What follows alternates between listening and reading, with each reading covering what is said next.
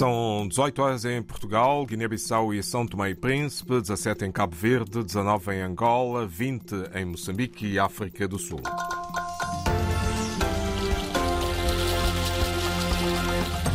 São as notícias na RDP África. António Silva Santos, temas em destaque esta hora.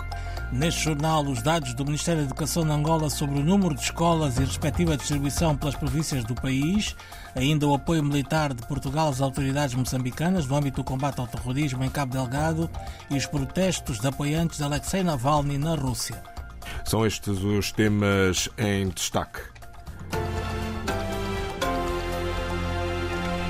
Desenvolvimentos. O Instituto para a Comunicação Social para a África Austral condena as ameaças a jornalistas em Moçambique que reportam sobre violência armada em Cabo Delgado. O MISA Moçambique declara extrema preocupação com as palavras do governador da província, Valis Tuabo, que acusa a classe jornalista de estar em sintonia com os terroristas. Também uma publicação intitulada Notícias da Defesa defende que deve ser agravado o cerco à comunicação social moçambicana que faz cobertura ao conflito.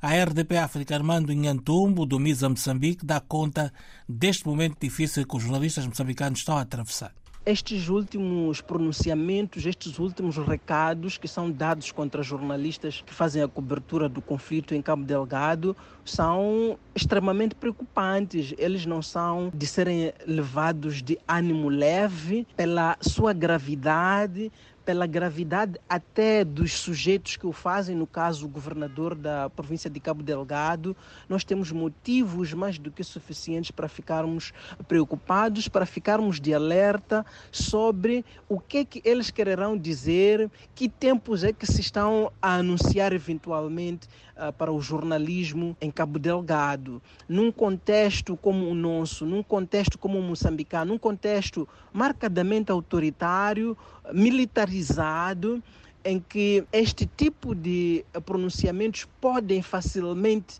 serem usados, sobretudo por militares, como motivo para perseguir jornalistas, como motivo para prender, para deter, para fazer desaparecer jornalistas. Nós só temos que ficar preocupados, só temos que levantar a voz para dizer não a este tipo de atitudes que claramente colocam em causa as liberdades de imprensa, de expressão, que são direitos constitucionais na República uh, de Moçambique. Armando Ingatumbo, do MISA Moçambique, destaca ainda que as intimidações à comunicação social do país sobre Cabo Delgado têm precedentes graves. Não é a primeira vez que nós temos tais situações em Moçambique em que são feitos recados, é, é feita associação de jornalistas ao terrorismo que depois termina em detenções, até em desaparecimento de jornalistas. Vai se lembrar um caso célebre em 2019 é, de dois repórteres da rádio comunitária de Macomia, foram detidos, foram mantidos incomunicáveis num quartel das Forças Armadas de Defesa de Moçambique, foram ser viciados. A acusação que era feita é esta mesma acusação que hoje está a aparecer com o governador de Cabo Delgado, de que os jornalistas eles estão a colaborar com terroristas. Até hoje o Estado moçambicano ainda não conseguiu comprovar essa acusação. Em abril de 2020, um repórter da rádio comunitária de Palma, Ibrahim Baruco, desapareceu quando ele desapareceu, mandou uma mensagem aos seus colegas a dizer que estava a ser uh, cercado por, uh, por militares. Até hoje, o Estado moçambicano não esclareceu esse, esse caso. Armando Inhatumba, em declarações à jornalista Carla Henriques, o Instituto para a Comunicação Social para a África Austral, MISA Moçambique, condena as ameaças aos jornalistas que reportam sobre violência armada em Cabo Delgado, condenação feita após o governador da província, Valis Tuabo, ter acusado a classe jornalista de estar em sintonia com os terroristas no norte do país. Um novo ataque no distrito de Chiuri, na província de Cabo Delgado do norte de Moçambique, fez pelo menos quatro vítimas mortais. Um grupo armado atacou a aldeia de Magaia, no posto administrativo de Mazese, a cerca de 20 quilómetros da vila sede. Fonte da RDP África na região adianta que o número de mortes poderá ser ainda mais elevado o ataque foi registrado no passado sábado. Várias infraestruturas foram também incendiadas. O presidente do Conselho Empresarial da província de Cabo Delgado, no norte de Moçambique, declara-se preocupado com o agudizar da violência armada na região. Nos últimos dias têm sido reportadas barricadas em algumas vias rodoviárias montadas por grupos armados que depois cobram a circulação de veículos e transporte. Mahmoud Irash dá conta de um dos mais recentes casos nesta região. Um dos nossos empresários transportava a sua mercadoria para Kisanga. Com a situação da estrada, o carro enterrou, pediu socorro no distrito, está a vir, o socorro ajudou a ele, mas infelizmente ao longo do troço de Kisanga cruza-se com os insurgentes.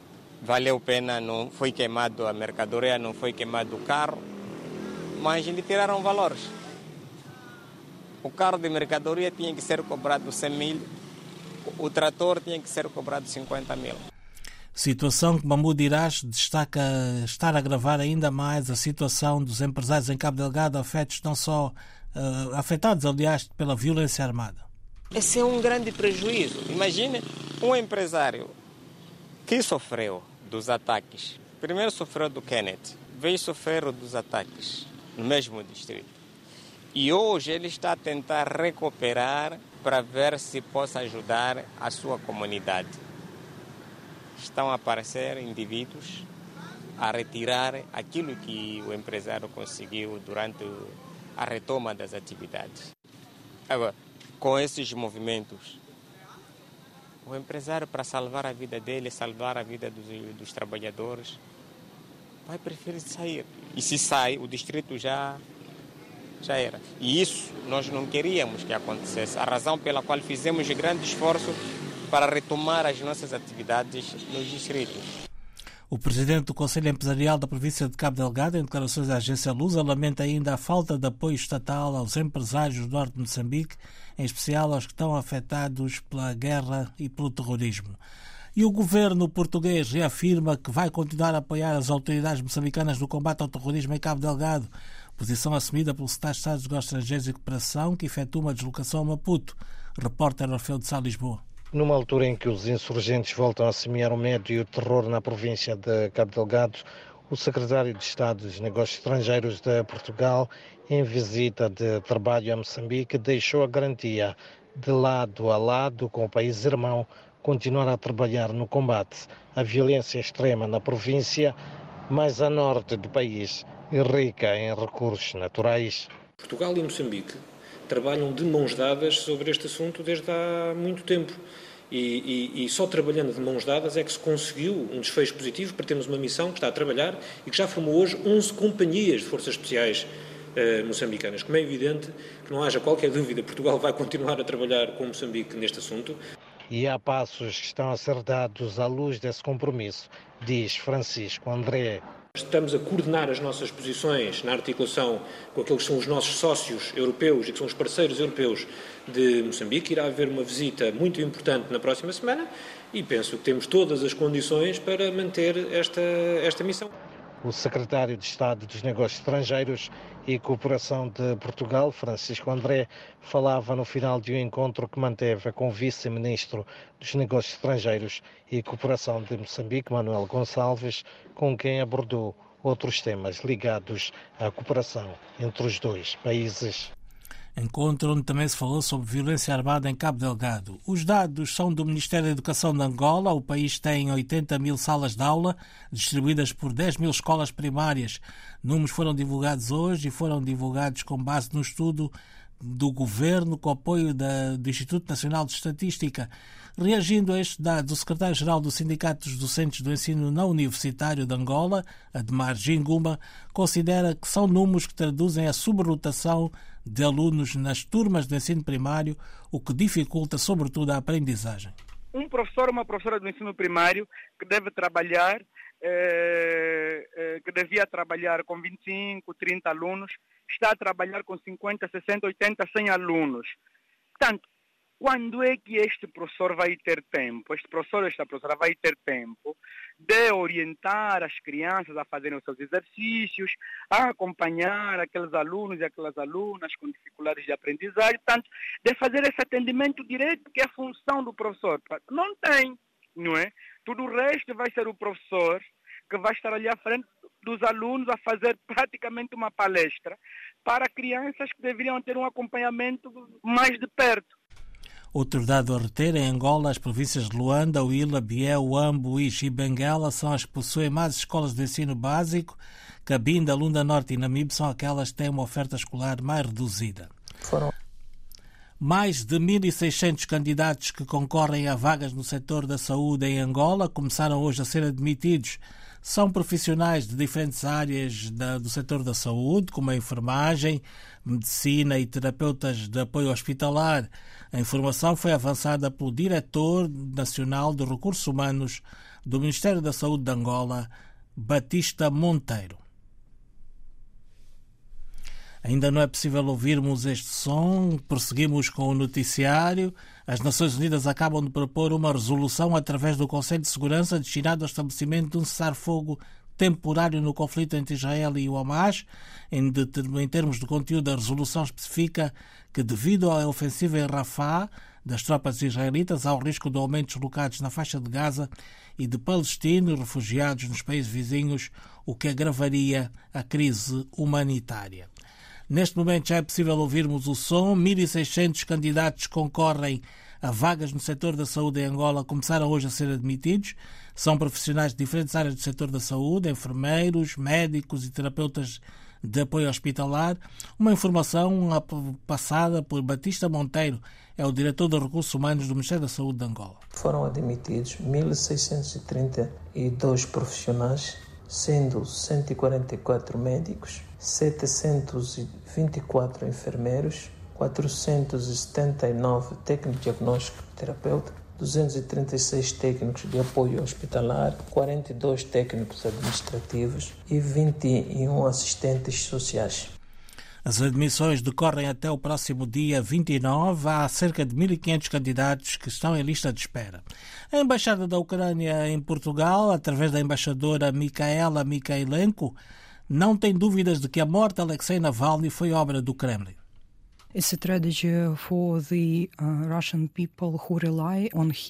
É uma tragédia para o povo russo que confiava e contava com Navalny. Achamos, claro, que o Kremlin é responsável pela sua morte. E só vem confirmar a nossa ideia de que a Federação Russa não procura a paz. Continua a guerra contra todos nós, contra a Ucrânia e todas as democracias. Por isso devemos consolidar todos os esforços para garantir a vitória ucraniana. Um certo da entrevista exclusiva à Antena 1 da embaixadora da Ucrânia em Portugal, Marina Mikhailenko, que vai ser transmitida amanhã depois das 9 horas na rádio pública. Os ativistas de direitos humanos na Rússia estão preocupados com as detenções no país. Centenas de pessoas foram detidas por se terem manifestado depois da morte de Alexei Navalny na prisão. A organização não-governamental OVD, um grupo de defesa de direitos humanos da Rússia, fala num cenário muito grave. Jornalista Cláudia Aguiar Rodrigues. De dia para dia surgem novos números de detidos. Dan Storiev é um dos porta-vozes do grupo OVD Info, um grupo de defesa dos direitos humanos na Rússia e que descreve a situação como grave. Para a polícia que detém as pessoas, tudo vale. Já tivemos um caso de uma pessoa que foi espancada, a quem foi apontada uma arma à cabeça para obrigar a que confessasse o suposto delito. Por isso, uma resistência subversiva tem sido a alternativa de luta. Estão a adotar outras formas de resistência. As multidões não saem à rua como no Ocidente e se manifestam porque isso significaria que seriam detidas, torturadas ou até mortas. O que está a acontecer é um protesto em massa, mas subversivo. As pessoas grafitam as ruas, denunciando o Kremlin, publicam nas redes sociais. São outras formas de resistência que não passam por irem para a rua com cartazes. Mas para Dan Storiev, Navalny não representava toda a oposição na Rússia, por isso, apesar de ter sido um abalo na luta pela democracia, a sociedade civil russa, diz o porta-voz, mantém a esperança. Não é o fim da luta. Não devemos olhar para o movimento democrático russo ou para a sociedade civil russa como algo centralizado. Os movimentos democráticos da sociedade civil russa são orgânicos e são descentralizados. A luta não acabou com a morte de Navalny, embora o seu assassinato represente um duro golpe para a luta. Mas a oposição russa não perdeu a esperança e vai continuar as suas atividades. Entretanto, continua sem haver uma explicação oficial da Rússia para a morte de Navalny e os testes ao corpo do opositor de Putin devem demorar 14 dias.